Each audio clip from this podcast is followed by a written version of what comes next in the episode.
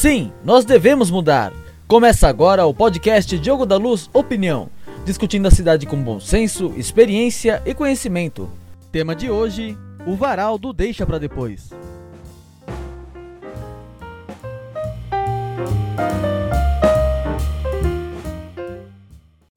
Olá, gente.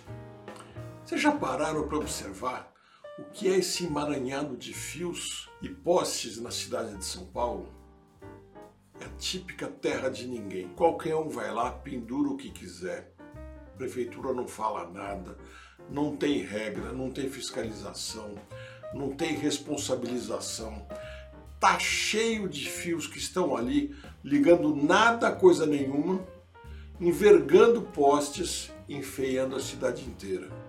Alguns vão dizer: "Ah, mas isso não é o mais importante. Tem que pensar no saneamento, tem que pensar uh, em saúde, em ensino. Claro que tem que pensar. Tudo isso é muito importante, a gente tem falado bastante. Mas eu te pergunto, enquanto eu não resolver o saneamento de toda a cidade que tem que ser resolvido, nada mais pode ser feito? E de outro lado, você já deve ter ouvido falar na teoria das janelas quebradas. Quando você descuida da fachada de um prédio, você expõe ele a muito mais risco de invasão, depredação e mais estrago. Aonde as coisas são mal cuidadas, as pessoas também descuidam mais. A gente tem que partir para tolerância zero. Chega de absurdos assim. Aí alguém vai dizer: não, mas é muito caro enterrar fios, não dá para fazer isso, não tem, nós não temos dinheiro. Como assim? São Paulo é das cidades mais ricas do mundo. E a gente vê milhares, vou repetir, milhares de cidades mundo afora que já resolveram esse problema. Você não vê fios. Inclusive, se você for na Argentina, toda cheia de dificuldades faz décadas, você vê que eles não têm esse problema com essa intensidade como nós temos aqui no Brasil especialmente em São Paulo. É uma coisa assim tão incrível que a gente vê algumas companhias de telefone ou de televisão ou de não importa o que seja, elas deixam cabos enrolados no poste como se fosse assim: "Ah, fica aqui, porque se um dia alguém chamar, a gente já instala". Tá cheio de cabo que não liga mais nada a coisa nenhuma. Passou da hora da gente tomar uma providência não é caro como dizem, não é insolúvel como dizem, e sem dúvida, a partir do momento que a gente criar um regramento sério para acabar com essa estética horrorosa na cidade, a gente vai ter muito mais respeito a todas as regras no entorno.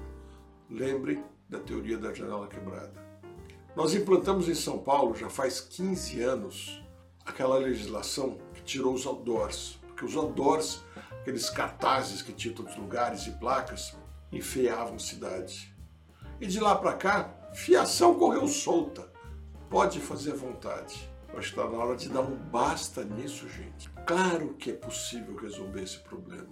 Mais do que possível, a gente fazendo bem feito, a gente vai ter economia, vai ter muito mais eficiência e principalmente vai reduzir a queda de energia em muitos dos bairros, porque aquilo que está bem feito subterrâneo não fica sujeito ao vento, às árvores e à chuva.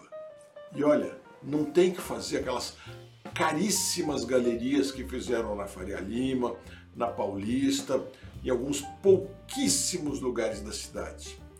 Hoje tem tecnologia para fazer enterramento de cabo por robô até junto da rede de esgoto. A gente vai falar mais disso e vai mostrar para vocês como é possível resolver esse problema e ainda melhorar os recursos da cidade. Por isso eu tenho insistido. Nós temos que nos envolver mais e exigir mais que as mudanças sejam feitas a partir daquilo que nós acreditamos e não esperar que os governantes façam as coisas e apenas contem com o nosso voto. Não, nós vamos participar porque sim, nós devemos mudar a nossa cidade. o nosso estado e o nosso país. E se você gostou disso aqui, curta, compartilhe, vá na nossa página jogodaluz.com.br e a gente vai ter muito mais coisa para conversar.